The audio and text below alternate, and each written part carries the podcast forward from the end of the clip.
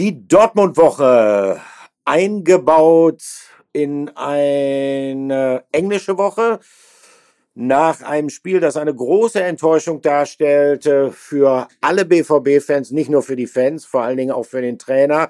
Darüber sprechen wir heute ausführlich und natürlich eingebaut äh, vor sehr richtungsweisenden Aufgaben die auf den BVB warten, in der Champions League in Sevilla und dann natürlich äh, der deutsche Klassiko Dortmund gegen den FC Bayern München. Und es wird höchste Zeit, dass ich meinen Partner reinhole. Patrick Berger um 100 Euro ärmer seit diesem Wochenende. Auch das eine negative Konsequenz dieses Wochenendes. das, das gefällt dir, ne? Mich haben auch einige gefragt, äh, direkt auf, auf Twitter angeschrieben und sonst wo, ob sie mir, ob sie mir helfen sollen. Ich bin kurz auf die Bank gerannt und habe dann mal nachgeschaut. Ach, ich, ich hab's doch noch, aber natürlich hat's wehgetan. Äh, ich habe dem Stefan Effenberg, die ein oder andere erinnert sich vielleicht, wir haben vor zwei Wochen ja gewettet. Ich habe gesagt, dass Mokoko gegen Köln nach dem Derby-Sieg gegen Schalke in der Startelf stehen wird und Effenberg hat dagegen gehalten, gesagt, komm, lass uns um 100 Euro wetten, es wird wieder modest sein und er hat natürlich recht behalten. Wie kann ich denn auch einem äh, Champions League-Sieger widersprechen, ne? Aber ich sag trotzdem, Olli, es war ein bisschen unfair, ne? Weil der Mokoko unter der Woche ja abgereist ist von der U21-Nationalmannschaft mit Nackenschmerzen ja. und jeder weiß, dass der gespielt hätte, ne? Ist doch klar, wenn er nicht. ja, Aber gut, wir, okay. sind, wir, wir sind eine neue Wette eingegangen, Olli, das muss ich an der Stelle auch kurz sagen. Ähm, mhm. Da äh, haben wir haben wir auch mehr oder weniger äh, eingeschlagen. Ich habe mich dann ja kurz äh, mit einer Videobotschaft dazugeschaltet. Ich war ja jetzt nicht selbst am Sonntag da, aber ähm, haben, wir haben zumindest gesagt 200 Euro ich habe diesmal gesagt, dass der ähm, Mokoko insgesamt mehr Pflichtspieltore als Modest machen wird. Und äh, wenn das nicht stimmt, dann zahle ich 200 und äh, andersrum würde der Effenberg dann 500 zahlen. Also hoffen wir natürlich, ist ja für den guten Zweck bei uns im Phrasenschwein, mhm. dass am Ende der Effenberg natürlich nicht recht hat. Ne? Das hoffen wir natürlich alle. Also eins muss man dir lassen. Mutig bist du. Du weißt ja, dass du auch noch eine andere Wette laufen hast. Da ist der Einsatz zwar jetzt ja, nicht ja, ganz ja. so hoch gewesen. Da geht es um die Ehre. Ja, was heißt, das ist eigentlich der höchste Einsatz, den man überhaupt haben kann für eine Wette. Ähm, wir hatten ja gesagt, klar. ja, wir hatten ja gesagt, okay, ähm, meiner Ansicht nach äh, wird Anthony Modest nicht zweistellig treffen und du hast dagegen gehalten. Das mhm. kollidiert so ein bisschen jetzt mit der anderen Wette, aber ja, ja, ja. Wer weiß, vielleicht macht der 10 und der Mokoko macht 12, ne? Vielleicht macht der der 10, der Mokoko 12. Ja, okay, das wäre dann tatsächlich ein optimaler ja. Verlauf. Äh, apropos äh, suboptimaler Verlauf. Ähm, es ist ja wirklich verrückt und man kann ja fast schon wenn man jetzt fatalistisch veranlagt wäre, so ein bisschen die Uhr danach stellen. Immer wenn es von der Tabellensituation so aussieht, als ob was gehen könnte für den BVB Richtung Tabellenspitze, der Sprung ganz nach oben, er wäre drin gewesen und dann passiert das, was am Samstag in Köln passiert ist. Und das ist etwas, über das wir schon häufig gesprochen haben in der vergangenen Saison, häufiger als uns lieb war, überhaupt keine Frage. Ähm, und äh, was viele BVB-Fans natürlich beschäftigt, ähm, Stichwort Mentalitätsfrage. Der Unterschied ist nur, Patrick, und das fand ich auffällig, ähm, nach dem Köln-Spiel, da waren es nicht die Journalisten, die waren es vielleicht auch oder die hätten es vielleicht auch gemacht, aber der Trainer hat diesmal sozusagen das Stellen dieser Mentalitätsfrage vorweggenommen, nämlich Edin Terzic. Hat dich das auch so ein bisschen überrascht? Ja, ich muss sagen, äh, schon auch. Also am äh, Samstag habe ich da auch schon ganz genau hingehört, was er dann auch auf der Pressekonferenz gesagt hat und bei den TV-Interviews und äh, wir beide kennen ihn ja jetzt auch schon ein bisschen länger. So sauer und auch so enttäuscht von mhm. seiner Mannschaft habe ich ihn in seiner BVB-Zeit auch in der, aber auch in der, wo er mal interimsweise für Favre eingesprungen ist, noch nie erlebt. Und er war schon sehr, sehr deutlich und hat ja selbst dieses äh, Mentalitätsfass, will ich mal sagen, aufgemacht, indem er gesagt hat, dass die Mannschaft nicht bereit war, in die nötige Zweikampfhärte zu gehen, nicht bereit war, alles zu investieren, ähm, nicht bereit war, wir hören ja gleich auch mal rein in äh, seine Aussagen oder in Teile seiner Aussagen, aber ähm, dass sie an einem Punkt sind, wo sie eben genau darüber widersprechen, warum ja. das in den letzten Jahren nie so richtig geklappt hat, ganz vorne eben anzugreifen. Und das ist schon äh, so eine Patrone, die man als Trainer natürlich nicht immer verwenden kann. Aber ähm, ich gehe davon aus, dass sie die Mannschaft erreicht hat, weil äh, er natürlich auch der Mannschaft äh, am äh, Tag danach auch klare Worte gegeben hat. Er hat ja den Sonntag eben dann nicht frei gehabt, wie es eigentlich geplant war vor dem Spiel gegen Sevilla, sondern hat dann klar gesagt, wir streichen diesen freien Tag und es gibt Videoanalysen und es gibt ein Training und wir sitzen alle nochmal zusammen.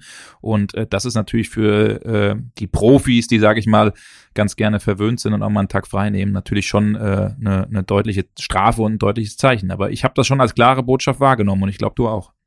Definitiv. Vor allen Dingen, wenn man überlegt, äh, wie häufig es bei Borussia Dortmund äh, in den vergangenen Jahren passiert ist, in vergleichbaren Situationen, dass die Mannschaft dann auf einmal sich, ich nenne es mal so, eine mentale Auszeit, so kam es einem ja fast vornimmt. Ähm, mich hat's allerdings sehr überrascht, dass es ausgerechnet in diesem Spiel in Köln passiert ist.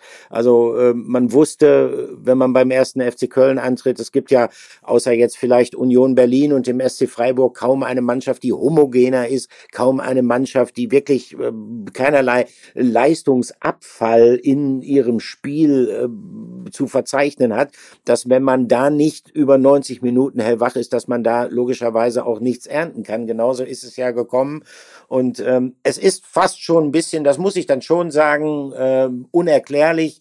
Ähm, tatsächlich glaube ich, und das ist nach wie vor mein Ansatz, wenn eine Mannschaft sich zu sicher fühlt, wenn eine Mannschaft nicht mehr 180-prozentig in Gänze konzentriert ist und die einzelnen Spieler vielleicht auch nicht mehr besonders aufmerksam die Abläufe, die auf sie zukommen, in bestimmten Spielsituationen im Kopf haben, dann ist die Leistungsdichte im Fußball halt so dicht, dass es zu solchen Dingen kommt. Das passiert vielen Mannschaften in der Fußball-Bundesliga. Äh, den Bayern ist es die längste Zeit in den vergangenen Jahren nicht passiert. Auch die hatten ihre Schwächeperiode bereits in dieser Saison. Sieht so aus, als ob sie sie vielleicht zur Unzeit überwunden hätten. Ähm, aber bei Borussia Dortmund ist es halt besonders bitter, weil von dieser Mannschaft natürlich auch nicht zu Unrecht erwartet wird, dass sie endlich mal die Weiterentwicklung dahin schafft, ganz konstant eine Saison durchzuspielen. Und wir erwähnten, Patrick, ähm, eigentlich die Truppe nach den vergangenen Wochen. Ich denke, da spreche ich auch für dich auf einem guten Weg.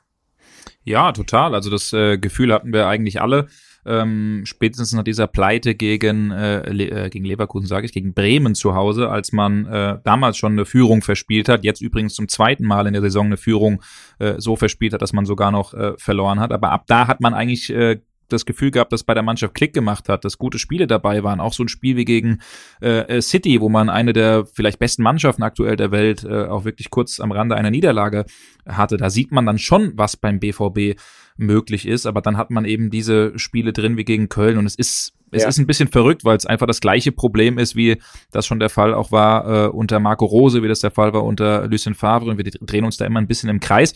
Aber ich würde einfach mal sagen, wir holen den Mann ins Boot, der, ähm, oder über den wir gerade sprechen, der so sauer war wie nie, Edin Terzic auf der Pressekonferenz. Wir hören mal rein, wie seine Gefühlslage war.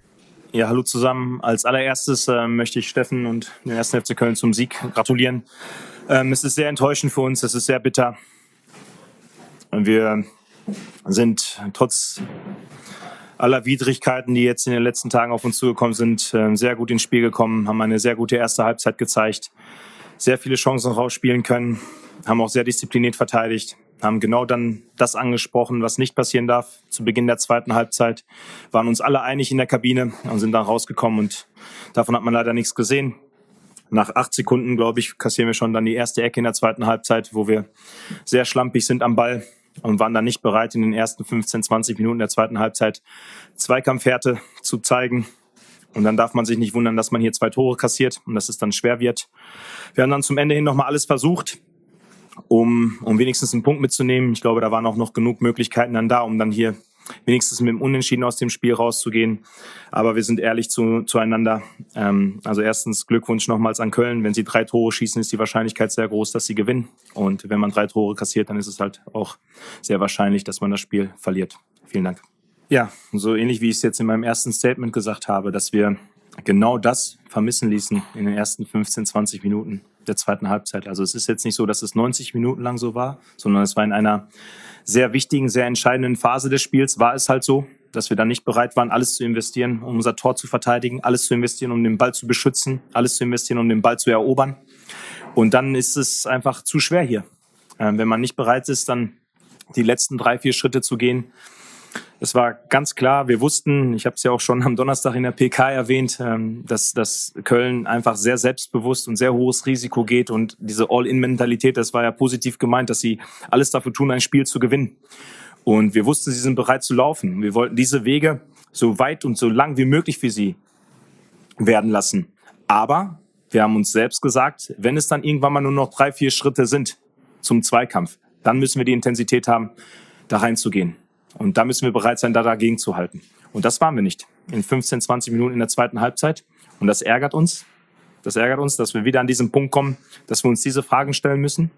Es ärgert uns im Trainerteam, dass wir morgen nicht 20 positive Szenen zeigen können im Ballbesitz, sondern morgen wieder über diese Themen reden müssen, ähm, um unsere Ziele zu erreichen. Und das ist brutal ärgerlich und bitter.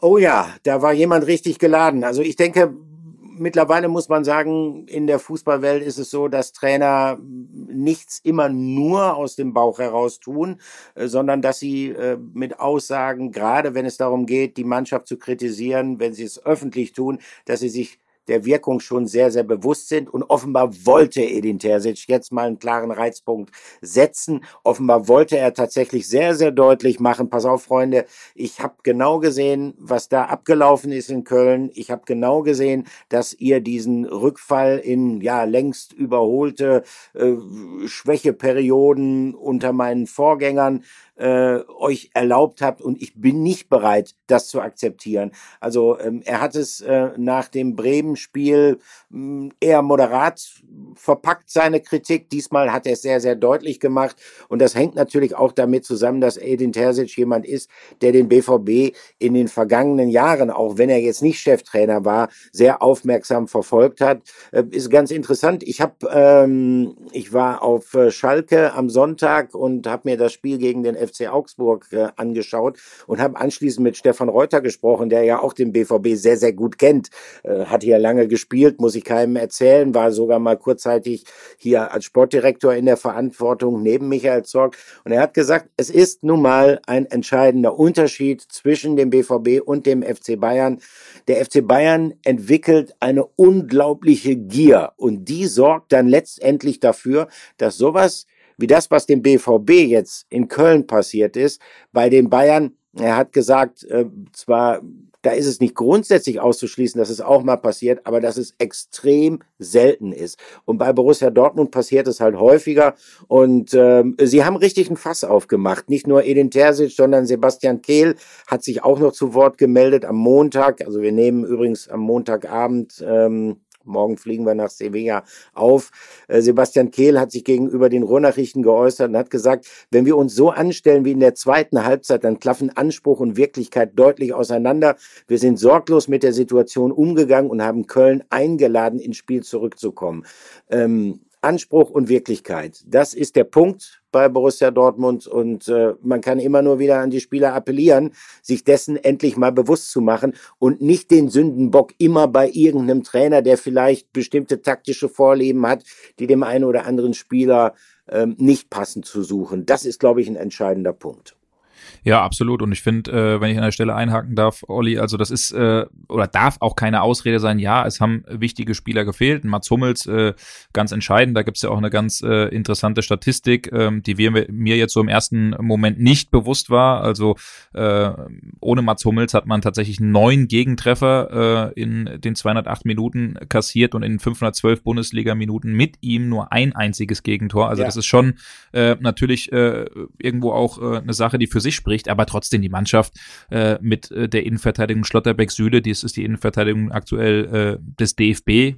Gut, wenn man jetzt mal das England-Spiel nimmt, wo ein Rüdiger ähm, nicht dabei war, aber da kann man schon auch von der Abwehr mehr erwarten, von einem Guerrero, von einem Meunier. Mit Özcan Bellingham hat man äh, für mich eine hervorragende sechs beziehungsweise acht ja. gehabt. Äh, man hatte und jetzt muss ich schon sagen, Modest, ähm, man kennt ja eingangs erwähnt meine Wette, äh, dann auch mit äh, Stefan Effenberg, aber ein Torschuss, 27 Ballkontakte und nur 39 Prozent gewonnene Zweikämpfe. Also das ist so für mich eigentlich das letzte Zeichen, ähm, dass äh, Edin Terzic jetzt mal etwas tun muss. Aber ja. trotzdem kann man auch da sagen, Modest vielleicht ein Stück weit in Schutz nehmen, weil Donny Malen hat allein im ersten Durchgang zwei Riesenchancen gehabt, äh, die man normalerweise macht. Der BVB hat sich ja diese Möglichkeiten erspielt und wenn sie vielleicht auch im ersten Durchgang ein bisschen äh, galliger, ein bisschen äh, griffiger, abgezockter vom Tor sind, dann wäre das Spiel vielleicht auch ein bisschen früher entschieden gewesen. Und so ist man dann mit 2-3 eben als äh, Verlierer vom Platz gegangen. Und das ist natürlich äh, total bitter. Aber wir haben trotzdem auch äh, so ein bisschen versucht, äh, was Positives an dieser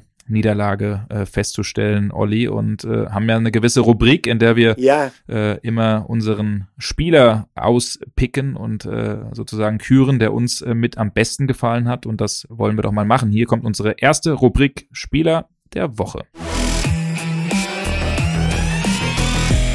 Spieler der Woche. Ja, wir haben ein bisschen überlegt, aber wir wollten auf diese Rubrik nicht verzichten, denn tatsächlich, das muss man ja auch sagen, hm, es gehört auch mit zur Wahrheit. Äh, es gab auch einige wirklich gelungene Angriffe und Kombinationen in Köln.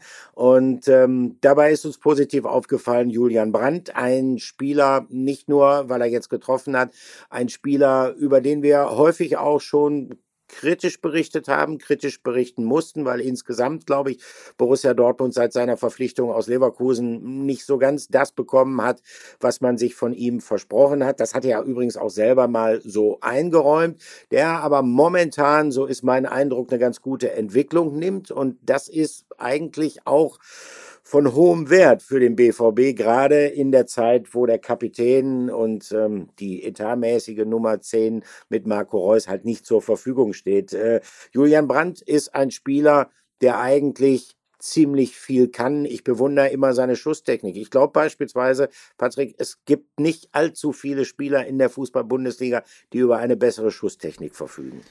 Nee, das ist richtig. Also ihm wird da schon auch immer so ein bisschen eine gewisse Lethargie nachgesagt ja. und er hat natürlich auch Spiele, wo er extreme Durchhänger hat und wenn er mal einen Durchhänger hat, dann, dann sieht man das bei ihm natürlich äh, äh, ganz arg. Aber jetzt in dem Spiel gegen Köln äh, für mich auf der 10 ein sehr, sehr gutes Spiel gemacht. Im ersten Durchgang, im zweiten dann natürlich auch äh, ganz stark abgebaut, aber zumindest der erste Durchgang, da haben wir schon gesagt, boah, das äh, läuft wirklich sehr gut. Die Statik hat sich ein bisschen verändert mit dem BVB-Spiel, auch mit den äh, beiden echten Flügelspielern, äh, mit einem Brand, der so ein bisschen die Fäden gezogen hat. Also es sah echt gut aus und ähm, dieser Führungstreffer, also das war ja wirklich wunderbar rausgespielt, genau in die Schnittstelle, er den Ball mitgenommen, ja. äh, dann auch der Abschluss einfach äh, rechts vorbeigelegt an Marvin Schwebe, wirklich äh, ganz, ganz toll gemacht und äh, da muss man sagen, hat einer schon so ein bisschen auch ähm, für sich Eigenwerbung betrieben, er zittert ja noch so ein bisschen mitzukommen, auch nach Katar, Weltmeisterschaft, jetzt im letzten Lehrgang musste er leider ja abreisen äh, aufgrund einer Sicherheitsmaßnahmen waren das, er hat sich schlecht gefühlt, da waren ja Corona-Fälle auch bei der Nationalmannschaft, also da ist schon noch jemand, der dieses unbedingte Ziel hat und sich eben äh, zeigen möchte. Und äh, zwei Tore, zwei Assists äh, nach acht Bundesligaspielen, das kann sich ja auch sehen lassen. Ähm, und äh, deswegen ist das äh, für uns in dieser Woche der Spieler der Woche. Auch einer, der Selbstkritik geübt hat nach dem Spiel, der schon auch den Finger in die Wunde gelegt hat und auch so ein bisschen in die gleiche Kerbe wie Edin Terzic äh, eingeschlagen hat. Trotzdem, äh, ich muss an der Stelle sagen, äh, ein Zitat, äh, Olli, was ich ähm, sehr, sehr mhm. amüsant fand. Ich halte ja Julian Brandt für einen sehr cleveren Spieler und die Interviews sind auch immer sehr erfrischend, aber äh, der Torwart Alex Meyer hatte bei uns ja. in der Mixzone äh, sehr deutlich äh, auch gesagt, ähm, dass die zweite Halbzeit nicht akzeptabel war, dass äh, viele Spieler mit sich selbst beschäftigt waren. Ähm, und daraufhin äh, hatte der Kollege, ich glaube, ähm, Kevin Pino war es, wenn mich nicht alles täuscht, von Ruhrnachrichten der Mixzone, Julian Brandt dann die Frage gestellt, ähm, wie er das sieht. Und er hat dann ein bisschen überlegt und hat gesagt, ähm, das kann ich gar nicht so genau sagen, weil ich mit meinem Spiel beschäftigt war. Ja, also hat er im Endeffekt äh, ja das bestätigt, was Alex Meyer auch gesagt hat. Fand ich ein bisschen, musste ich ein bisschen schmunzeln und ich glaube die anderen Kollegen auch. ja, absolut, absolut. Ähm, sagen wir mal so, es könnte auch eine recht spitzfindige Antwort gewesen sein unter Umständen. Ähm, Würde ich ihm zutrauen, ja. Ja, definitiv. Lässt Interpretationsspielraum. Ich bin auch so ein bisschen stutzig geworden, als ich dann gehört habe, dass äh, ausgerechnet Alex Meyer, den ich natürlich schätze, überhaupt keine Frage, dass ausgerechnet Alex Meyer da so sehr deutlich wurde in der Kritik, äh, logisch, ist auch irgendwo Selbstkritik gewesen, aber natürlich in erster Linie Kritik an seinen Vorderleuten. Ähm, ist zumindest ungewöhnlich, dass jemand, der jetzt noch nicht allzu viele Bundesligaspiele auf dem Puckel hat, dann äh, tatsächlich so deutliche Worte da findet. Äh, ähm, wir haben noch was ähm, in Köln, ich will nicht sagen entdeckt, aber uns ist noch etwas aufgefallen, was durchaus auch irgendwo positiv ähm, ja zu interpretieren ist, wenn auch nicht unbedingt bei den FC-Fans. Äh, also, hier kommt unser Aufreger der Woche. Aufreger der Woche. Ja, wir haben das Tor ja gerade eben angesprochen von Julian Brandt in der 31. Minute und diesen wunderbaren Steckpass hat natürlich gespielt Jude Bellingham, der auch wieder auf der Achterposition ein äh, sehr starkes Spiel gemacht hat beim BVB, der das erste Mal als Kapitän auch aufgelaufen ist, ähm, ist ja in dieser Saison auch in den Mannschaftsrat dann gewählt worden, der dritte Kapitän nach Reus und nach Hummels, die ja beide gefehlt haben an äh, diesem Wochenende. Und dann kam es zu einer Szene, die vor allen Dingen die Köln-Fans ganz schön auf die Palme gebracht hat. Ähm, Jude Bellingham jubelnd dann eben vor der Südkurve mit einem klaren Zeichen in Richtung der Köln-Fans. Er hat nämlich ähm, ja seine Finger zu einer Brille geformt und äh, dabei so ein bisschen die Zunge rausgesteckt. Und das ist natürlich der Jubel von Olli, von wem? Gewesen oder ja gewesen. Er ist es ja, eigentlich immer noch, aber man hat ihn lange nicht mehr gesehen, diesen Jubel. So ist es, so ist es. Äh, das ist der Jubel von Anthony Modest. Äh, mir ist das vor dem Spiel beim ersten FC Köln nochmal besonders ins Bewusstsein gerückt, weil ich habe für die Welt eine große Anthony Modest Geschichte geschrieben aus gegebenen Anlass, äh, seine erste Rückkehr nach Köln und ähm, dabei bin ich also der tiefschürfenden Recherchefrage nachgegangen. Ähm, gibt es eigentlich diesen Anthony Modest Kaffee in Köln noch zu kaufen? Und ich habe festgestellt, ja, tatsächlich. Und zwar immer noch mit der gleichen Verpackung. Äh, da ist abgebildet die Hohenzollernbrücke, man sieht den Rhein, man sieht den Dom und man sieht davor, damals ja auch noch fast ein Wahrzeichen äh, des ersten FC Köln oder der Stadt Köln gewesen, Anthony Modest im FC-Trikot, wie er ähm, seinen Daumen und seinen Zeigefinger zu dieser Brille formt in seiner typischen Jubelpose. Äh, klar, dass die, dass die FC-Fans sich da so ein bisschen, ähm, ja, wie soll ich sagen, nicht gerade geschmeichelt gefühlt haben, ähm, das kann ich irgendwo nachvollziehen. Was ich aber bemerkenswert finde, ist, ähm, dass Jude Bellingham, obwohl du hast es ja gesagt, äh, man diesen Torjubel von Anthony Modest äh, in Dortmund äh, noch nicht so häufig gesehen hat. Einmal in Berlin, da hat er getroffen. Ähm, und ich weiß gar nicht, ob er da tatsächlich auch so gejubelt hat, aber dass Bellingham dies wusste. Also das finde ich verblüffend für einen jungen Spieler, noch dazu, der aus England kommt, der, äh, und das hat er ja schon mehrfach bewiesen, sich auch durchaus in der Bundesliga-Historie auskennt. Spricht für mich für eine gewisse persönliche Reife. Ja, das muss ich auch sagen. Also ich würde jetzt mal unterstellen, dass ein äh, Jaden Sancho jetzt äh, nicht unbedingt sich interessiert hätte oder groß wusste, wie äh, Anthony Modest nee, nee, ähm, gejubelt nicht. hat. Also äh, es ist ja schon auch so gewesen, auch ein bisschen einer, wieder ein negativer Punkt, aber das äh, Bellingham, wir alle kennen ja die Geschichte mit äh, Felix Zweier, ähm, wo er so deutlich wurde damals und äh, auch gesagt hat äh, nach einem äh, nach einem Spiel, wie kann man jemanden das Spiel pfeifen lassen, der so eine Vorgeschichte hat. Ähm, wir kennen das ja alle mit äh, vermeintlicher Spielmanipulation und hin und her. Ja. Ähm, müssen wir jetzt nicht äh, äh, ausdehnen die Thematik, aber auch da, ne, ein junger Spieler, der, ähm, wir haben ja damals gerätselt, ich glaube, als äh, Jude Bellingham auf die Welt kam, äh, äh, ich glaube, drei, vier Jahre später war dieser Wettskandal, also so richtig konnte er das damals ja selbst nicht äh, mitbekommen haben, aber ähm, zumindest ist da jemand, der sich ja, wirklich genau. mit der Liga beschäftigt und auch mit dem, was in dieser Liga passiert. Und das ist schon ein Punkt, äh, wo ich sagen muss, ja, der Jubel war nicht in Ordnung, ein bisschen Provokation gehört dazu, jetzt an der Stelle dann so vor, äh, vor der Süd zu jubeln, das das ist, äh, ja, ist nicht anständig, wenn man vor allen Dingen auch weiß, dass, äh, dass äh, natürlich der FC mit dem BVB auch eine große, tiefe Fanfreundschaft pflegt. Das macht man dann vielleicht nicht, aber ähm, ja, andersrum wollen wir doch auch so ein bisschen Typen haben, äh, die vielleicht auch mal über die Stränge schlagen und, äh, und auch uns Geschichten anbieten und auch ein bisschen polarisieren. Absolut. Das ist er auf jeden Fall, das tut er auf jeden Fall und es ist jemand, ja. um dieses positive Ding zu finden, der sich äh, damit identifiziert. Und die Frage natürlich, kann der BVB den dritten Kapitän auch, ja, über die Saison hinaus halten. Und das wird, ja. das wird so eine neue Thematik sein, mit der wir uns, glaube ich, sehr, sehr lange beschäftigen werden. Ne? Äh, definitiv. Äh, ganz kurz noch zur, äh, unterstreiche ich alles, was du über Jude mhm. Bellingham gesagt hast, zur, zur Abrundung vielleicht noch. Ähm, ja. Das ist, es ist schon verblüffend. Äh, einerseits ist er, und das sieht man halt an diesen Reaktionen, wie beispielsweise an diesem etwas provokanten Jubel. Auch ich kann mich erinnern in der vergangenen Saison, wie er da ähm, Nico Schulz regelrecht angefahren hat. Stimmt, das ist, glaube ich, ja. seinem mhm. Temperament geschuldet. Das ist auch irgendwo seiner Jugend geschuldet. Auch beispielsweise, als er dann Felix Zweier, du hast es angesprochen, anschließend in dem Interview gesagt hat, ja gut, was erwartet man, wenn man Schiedsrichter äh, pfeifen lässt, der schon mal ein Spiel verschoben hat. Äh, so war es natürlich nicht, bei aller vielleicht auch berechtigten Kritik an Felix Zweier, inhaltlich meine ich. Aber das zeigt natürlich sein Temperament. Gleichzeitig zeigt aber auch diese Episode einmal mehr, äh, dass es jemand ist, der ein hohes Maß an Professionalität und an Ernsthaftigkeit besitzt, gerade was die Auseinandersetzung mit seinem Beruf angeht, mit seinem Arbeitgeber angeht. Äh, der träumt nicht nachts immer nur von seinem vielleicht irgendwann tatsächlich bevorstehenden Wechsel in die Premier League, sondern der ist professionell genug zu wissen, ich spiele jetzt bei Borussia Dortmund und ich sauge alles an Wissen rund um diesen Verein auf, weil ich davon auch lernen und profitieren kann. Das ist eine Einstellung, die mir außerordentlich gut gefällt, weil ich auch glaube, dass sie gerade speziell bei diesen jungen internationalen Top-Talenten äh, ansonsten nicht so häufig äh, ausgeprägt ist. Also Hut ab, deshalb nochmal an dieser Stelle von Jude Bellingham. Äh, ja, total. Frage, ich, darf ich kurz einhaken, Olli, mit, ja, dem, mit dem Temperament. Das finde ich nämlich ist eine, ist eine äh, Geschichte. Wir wollen ja auch immer so ein bisschen äh, einen Blick hinter die Kulissen, Schlüsselloch, sage ich mal, geben. Ist jetzt auch kein großes Geheimnis, aber in der Mixzone, in der wir, in der wir standen, da warten wir dann auf die Interviews ähm, und dann äh, kommen die Spieler ja auch an uns vorbei. Und Jude, Jude Bellingham war so unglaublich sauer nach dem Spiel, hat seine schwarze Winterjacke genommen, hat sie in die Ecke gepfeffert auf dem Weg in die Kabine, ähm, hat äh, das, äh, ich sag mal, ihm beliebte Wort Fuck mehrfach gesagt an diesem Samstag.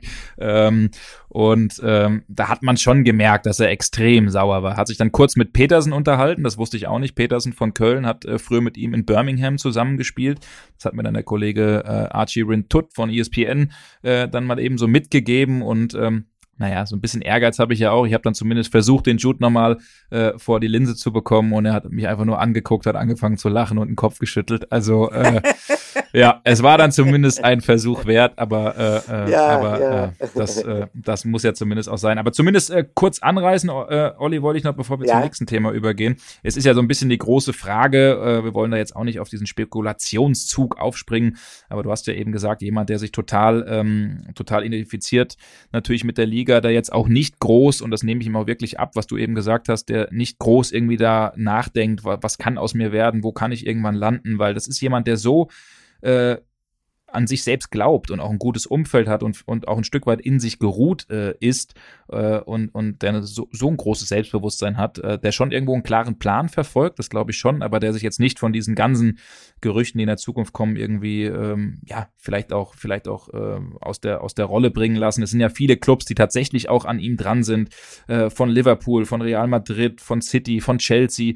Ähm, das ist auch alles so, die haben alle ihren, ihren Huter irgendwie in den Ring geworfen, ähm, aber aber es ist noch überhaupt nicht so weit, dass man irgendwie darüber, darüber sprechen kann. Ähm, es ist auch noch kein richtiges Preisschild, was der BVB aufgesetzt hat. Also klar, wenn man ihn verlieren äh, wird oder will, äh, dann, dann, dann wird man dann schon von einer Summe von über 100 Millionen Euro reden, da bin ich sicher. Aber der BVB wird alles daran tun, äh, ihn äh, eben zu halten. Wir haben ja auch schon mal drüber gesprochen, dass der äh, Vertrag ja auch ähm, verlängert äh, werden soll, zu besseren Konditionen auch, dass das Gehalt, ähm, was ja jetzt gerade so bei ungefähr 4 Millionen liegt, auch angehoben werden soll. Da gibt's gerade auch Gespräche, da ist jetzt noch kein äh, Vollzug irgendwie äh, zu melden, aber man sieht, dass sich der BVB bemüht. Und das erste Schritt ist auch eben diese Kapitänsbinde, diese, diese Wahl in den Mannschaftsrat. Und ähm, ich habe das Gefühl, er fühlt sich gerade beim BVB wohl, trotzdem an diesen Gerüchten, die aufkommen, auch wahrscheinlich aus dem Ausland, werden wir beide auch nicht viel anrichten können, Olli, denke ich. Ne?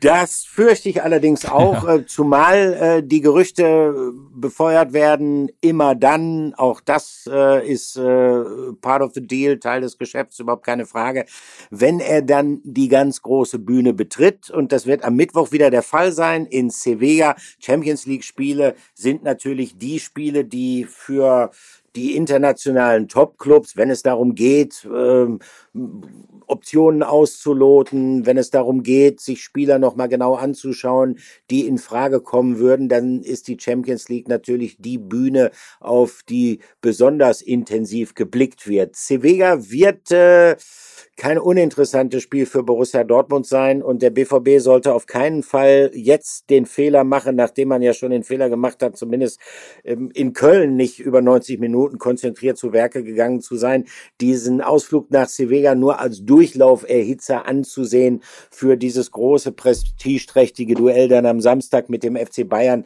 dem Bundesliga-Spitzenspiel. Denn ähm, das sind die beiden Mannschaften, Patrick, von denen ich davon ausgehe, die Platz zwei in dieser Gruppe unter sich ausmachen. Und es gibt ja eigentlich jetzt auch mit Hin- und Rückspiel einen richtigen Doppelpack äh, zwischen Borussia Dortmund und dem FC Sevilla. Das sehe ich absolut genauso wie du. Also ich äh, rechne jetzt Ko äh, Kopenhagen nicht äh, allzu viele Chancen ein. Also da waren sie schon äh, schon sehr chancenlos, auch im Spiel gegen den BVB. Ähm, City ist für mich irgendwie unstoppable. Äh, ich habe auch oder ähm, ja, glaub auch irgendwie, dass die diesmal ganz, ganz, ganz, ganz gute Karten haben, die Champions League äh, äh zu gewinnen.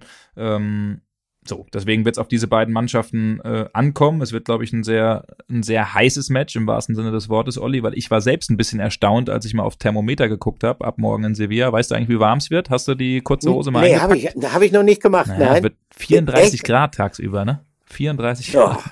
Also, es gibt nochmal Sommer und die Sonnencreme habe ja. ich tatsächlich auch nochmal mitgenommen. Also, ähm, ja, irgendwie verrückt, das jetzt nochmal so im, im Oktober ja. äh, dann, äh, dann mitzubekommen. Aber ja, eine unglaublich, eine unglaublich schöne Stadt auch. Du warst, glaube ich, auch schon ein paar Mal da. In der ne? Tat, ähm, ja. Mhm. Ist ja auch für uns Tanken immer. wir noch ein bisschen Wärme. Also die Kathedrale von Sevilla, eines der schönsten Bauwerke, was es, glaube ich, weltweit gibt. Äh, ich werde, wenn es die Zeit zulässt, da sicherlich auch noch mal einen Blick reinwerfen. Und äh, ja, und dann, äh, wie gesagt, tankt man ein bisschen Wärme, ein bisschen Sonne. Hoffen wir auf ein gutes Spiel von Borussia Dortmund. Ähm, vielleicht eine ganz gute Gelegenheit, jetzt mal ein bisschen über das Personal zu sprechen. Wie gesagt, das ist jetzt alles, ähm, wenn ihr uns zuhört, so ein bisschen mit Vorsicht zu genießen. Wir zeichnen ähm, am mittlerweile fast schon späten Montagabend auf. Am Dienstag geht's dann los nach Sevilla. Und ich glaube, es gibt noch ein paar personelle Fragezeichen. Generell, nicht nur im Hinblick auf Sevilla, sondern dann auch im Hinblick äh, auf das Spiel gegen den FC Bayern. Oder Patrick? Ja, genau. Also äh, du hast ja eben angesprochen, wir können äh, nicht zu viel sagen, weil wenn, wenn ihr wahrscheinlich den Podcast äh, hört, hat sich die Mannschaft dann auch schon mit uns äh, auf den Weg in Richtung äh, Sevilla gemacht. Dann haben wir natürlich mehr Klarheit. Das werdet ihr auch natürlich auch wie gehabt auf unseren Kanälen dann natürlich erfahren, wer am Ende wirklich äh, mitreißt. Jetzt war es so, dass am heutigen Montag sowohl Marco Reus als auch Kobel als auch Hummels und Wolf allesamt nicht beim Training äh, mitgemacht haben und ähm, ja, unsere Recherchen haben an sich schon ergeben, dass Marco Reus und Kobel äh, nicht dabei sein werden. Mehr Hoffnung wird es bei Hummels und bei Wolf geben, ähm, dass die dann äh, äh, dort dann wieder zurück sein werden. Aber auch das wird man äh, dann am Dienstag kurz vor Abflug tatsächlich kurzfristig entscheiden. Aber zumindest bei Reus und Kobel kann man ähm, so ein bisschen was sagen, auch mit Blick auf das Bayern-Spiel. Wir werden ja gleich auch äh, noch über den äh, Klassiker sprechen. Auch äh, du hast wieder was Schönes vorbereitet, Olli, ein Flashback, wo ich mich auch sehr äh, drauf freue, ähm, jetzt im Anschluss dann, dann noch. Aber ähm, bei Gregor Kobel ist es so, theoretisch, wie wir das gehört haben, könnte er ähm, schon, schon in Sevilla auch spielen. Da will man aber noch ein bisschen vorsichtig sein. Ähm, der Plan ist äh, aber schon, dass er beim Spiel dann gegen den FC Bayern München, dass er die Woche mittrainieren soll und dann äh, da dann wieder zurückkehren äh, soll. Und äh, bei Marco Reus äh, gibt so ein bisschen auch Hoffnung. Er soll äh, jetzt auch wieder ins äh, Teamtraining dann äh, einsteigen. Mitte der Woche soll's, also nicht ins Teamtraining einsteigen, aber vorsichtig zumindest in, in das Training äh, für ihn selbst. Und äh, Mitte der Woche soll es dann nochmal so eine Art Belastungstest geben und da wird man dann ähm, mehr oder weniger feststellen können, ob das reicht für Bayern oder nicht reicht. Also da gibt's zumindest ähm, ja leise Hoffnung, aber ich glaube, so ein, so ein Marco Reus und auch so ein Kobel, das wird dem BVB schon sehr, sehr gut tun im Spiel ja, äh, gegen definitiv. den FC Bayern München. Ne? Also sind wir uns, glaube ich, einig. Wohl wahr, dann äh, sprechen wir mal über den Klassiko, sprechen wir mal über den FC Bayern, der dann am Samstag seine Visitenkarte in Dortmund abgeben wird. Äh, ja, ähm, es wird mal wieder Zeit für einen Erfolg von Borussia Dortmund in diesem Klassiko. Aber äh, wenn man über dieses Spiel spricht, automatisch äh, kommt man dann immer wieder so ein bisschen auf diesen Stimmungsdämpfer, die vielleicht sogar unnötige Niederlage in Köln bei aller Wertschätzung für den FC zurück. Es hätte so schön sein können. Es schien alles angerichtet zu sein. Der FC Bayern wäre sozusagen als Herausforderer in Dortmund angetreten, wenn der BVB gewonnen hätte in Köln. Und äh, das hätte vielleicht auch die eine oder andere bessere taktische Möglichkeit dann für die Mannschaft von Edin Terzic bedeuten können, wenn Bayern hätte gewinnen müssen und der BVB da vielleicht zunächst mal äh, ein bisschen abwartend hätte agieren können. Sie haben es ja durchaus geschafft, in den vergangenen Wochen eine relativ hohe defensive Kompaktheit auf den Platz zu bringen.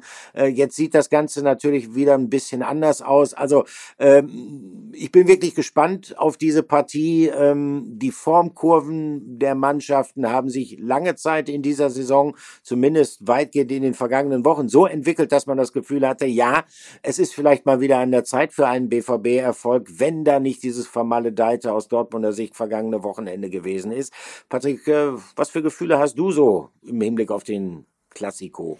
Ja, erstmal habe ich natürlich auch, ich denke ja an uns, Olli, und ich habe natürlich schon ein bisschen gehofft, dass, äh, dass wir dann äh, doch nochmal ein bisschen also Spannung haben wir natürlich und das ist natürlich immer ein besonderes Spiel, aber dass wir vielleicht auch mal mit so einem das, drei, ja. äh, drei Punkte Vorsprung in dieses in dieses Spiel ja, gehen, dass der BVB ja, von der Tabellenspitze grüßt, also ähm, da, da dass dann einfach noch mal ein bisschen mehr äh, noch mal ein bisschen mehr Kitzel dabei ist. Ähm, ich muss jetzt sagen, die Bayern haben sich zu einem vielleicht falschen Moment eingegroovt, das 4-0 ähm, gegen äh, gegen Leverkusen als als Brustlöser und wenn man sich die Statistik äh, anguckt, ja, ihr BVB-Fans, äh, ihr müsst da alle durch, aber in den letzten sieben Bundesligaspielen äh, sieben Niederlagen und ich glaube, wenn mich nicht alles täuscht, in den letzten elf Bundesligaspielen nur ein Sieg, das äh, 3 zu 2 in der Saison 2018, 2019, wo eben jener Marco Reus, der ja so schmerzlich vermisst wird, so sehr brilliert hat. Also äh, es deutet jetzt auf nicht so viel Gutes äh, eben hin, aber äh, ja, in so einem Spiel ist dann trotzdem irgendwie, irgendwie natürlich alles möglich. Ähm, aber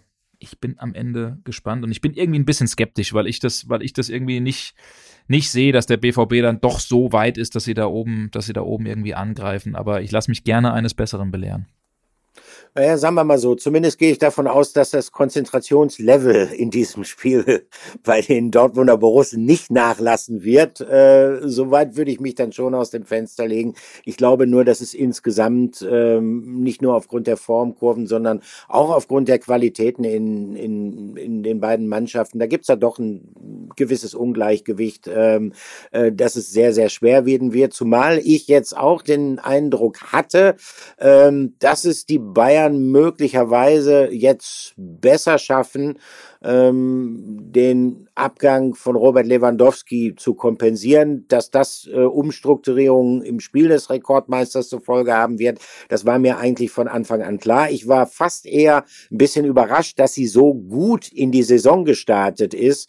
Ich hätte eher gedacht, dass sie da auch ergebnismäßig ein paar Probleme gekriegt hätten. Die haben sie dann allerdings erst später gekriegt. Jetzt, wie gesagt, Leverkusen muss man vielleicht auch ein bisschen relativieren. Bayer Leverkusen hat bislang alles andere als eine gute Saison gespielt, aber die Favoritenrolle ist wie so häufig in den vergangenen Jahren halt relativ eindeutig verteilt. Und ähm, der Favorit ist nun mal der FC Bayern. Und vor dem Hintergrund finde ich es eigentlich ganz interessant, dass wir mal jemanden dazu holen, unseren geschätzten Kollegen Kerry Hau und den hatten wir mal gebeten, ähm, ja, seine Einschätzung mal abzugeben und äh, die Einschätzung äh, abzugeben, was von den Bayern denn im Hinblick auf den Klassiko zu erwarten ist. Hier kommt Kerry Hau. Hallo Patrick, hallo Olli. Aus Bayern-Sicht hätte natürlich nichts Besseres passieren können als diese Länderspielpause, weil der Druck immens war auf Trainer Julian Nagelsmann, aber natürlich auch auf die einzelnen Spieler und ähm, ja, die Köpfe so ein bisschen frei wurden durch diese Länderspielpause. Man hat sich ein paar Tage nicht gesehen, man hatte ein bisschen Ruhe voneinander und auch die Presse hat dann natürlich äh, ja nicht so draufgehauen. Wir hatten vor dem Spiel gegen Leverkusen natürlich schon auch so ein bisschen das Gefühl hier in München, hey, wenn die jetzt verlieren, dann wird es richtig eng auch insgesamt. Natürlich dann eventuell auch für Trainer Julian Nagelsmann, aber das ist natürlich kein, kein Thema mehr. Man hat 14-0 gewonnen eine sehr starke Reaktion gezeigt und diese ganzen Diskussionen um den Trainer, um einzelne Spieler auch so ein bisschen ja, im Keim erstickt, sage ich mal. Äh, aus Bayern-Sicht geht es natürlich darum, dieses perfekte Wochenende, weil es war wirklich ein perfektes Wochenende, weil Dortmund hat eben noch verloren, plus eben Union noch in Frankfurt verloren. Also man ist jetzt wieder oben dran und es gilt jetzt eben diesen Flow mitzunehmen ähm, in diese Woche Champions League Spiel gegen Viktoria Pilsen. Ja, das steht natürlich in erster Linie jetzt im Fokus, aber trotzdem sind die Köpfe schon äh, ja auch Richtung Singali Duna Park. Man freut sich natürlich auf dieses Spiel und will das siegreich gestalten. Ähm, die Stimmung in der Mannschaft ist sehr gut. Es gibt auch ein paar gute Nachrichten. Kingsley Coman zum Beispiel ist jetzt nach längerer Verletzung wieder zurück im Mannschaftstraining. Der wird äh, auch höchstwahrscheinlich dann im Kader schon gegen den BVB stehen. Ist noch keine Option von Beginn an, aber äh, so eine Option auf der Bank zu haben, ist natürlich für Nagelsmann und auch ähm, für die Bayern äh, sehr, sehr gut. Plus eben Thomas Müller und Jo Kimmich, die jetzt aktuell noch ähm, in der Corona-Quarantäne sind, die werden höchstwahrscheinlich auch gegen den BVB zur Verfügung stehen. Die kommen am Freitag dann raus, weil sie beide keine Symptome haben, werden dann nochmal endgültig freigetestet, machen dann noch ein paar ähm, ja, andere Tests gesundheitlicher Natur und dann wird sich eben entscheiden, ob sie spielen können. Ähm, wie ich beide kenne, werden sie absolut brennen auf dieses Spiel und alles daran setzen, auch dabei zu sein. Und ja, Nagelsmann wird die beiden Spiele sicherlich auch gut gebrauchen können. Und ja, die Vorfreude auf das Spiel jetzt in Dortmund ist extrem groß. Man will jetzt natürlich einfach das nächste Statement dann in der Liga setzen und schnellstmöglich die Tabellenspitze erklimmen.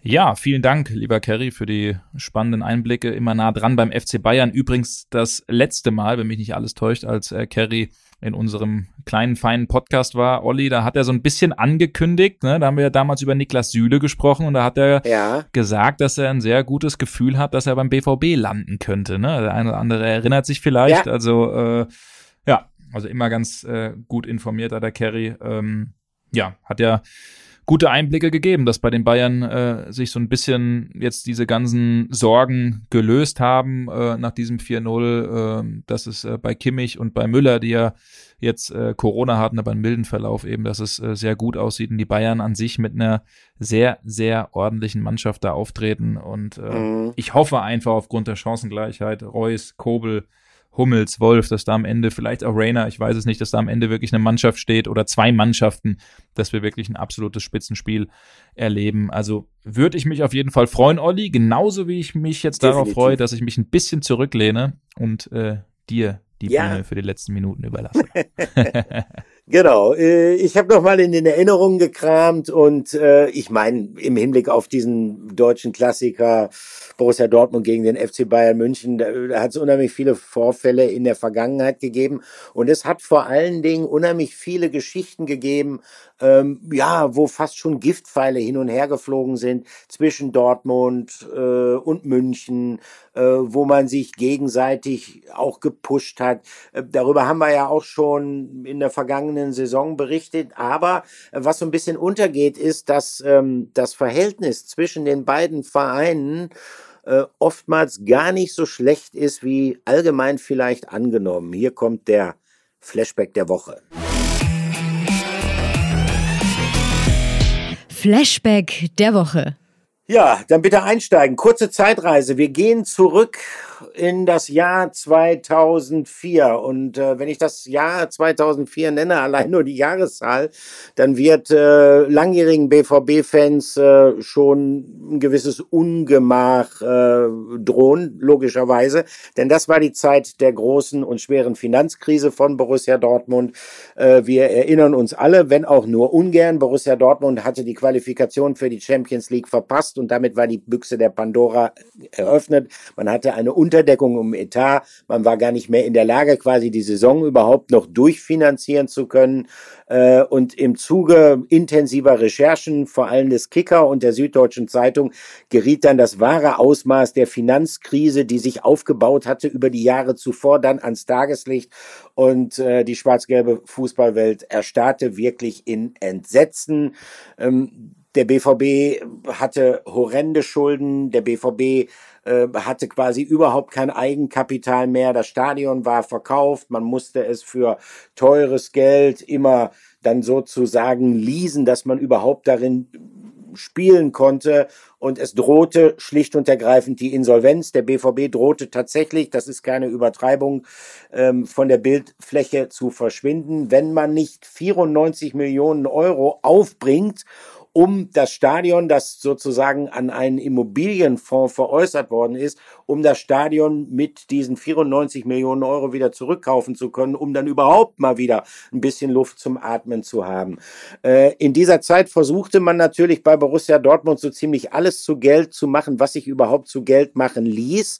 Äh, und das waren in erster Linie natürlich die Spieler wobei das nicht ganz so einfach war, unter anderem deshalb, weil die Transferrechte an wichtigen Spielern, die waren schon längst verpfändet worden, die äh, gehörten überhaupt nicht mehr Borussia Dortmund. Ich kann mich noch gut erinnern, es gab einen Unternehmer, einen Bauunternehmer aus dem Münsterland namens Saale und der war dann, wie dann ursprünglich auf einmal äh, herauskam, tatsächlich der Inhaber der Transferrechte an dem damals werthaltigsten Spieler von Borussia Dortmund, an Thomas Rositzky. An dem waren die Bayern immer interessiert. Problem war nur, der gehörte dem BVB eigentlich gar nicht mehr.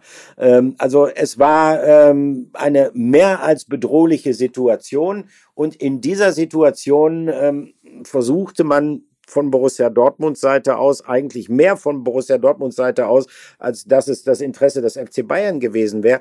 Thorsten Frings, damals deutscher Nationalspieler, Vize-Weltmeister 2002, Thorsten Frings an die Bayern zu verkaufen. Und die Bayern waren auch Glück für den BVB durchaus interessiert.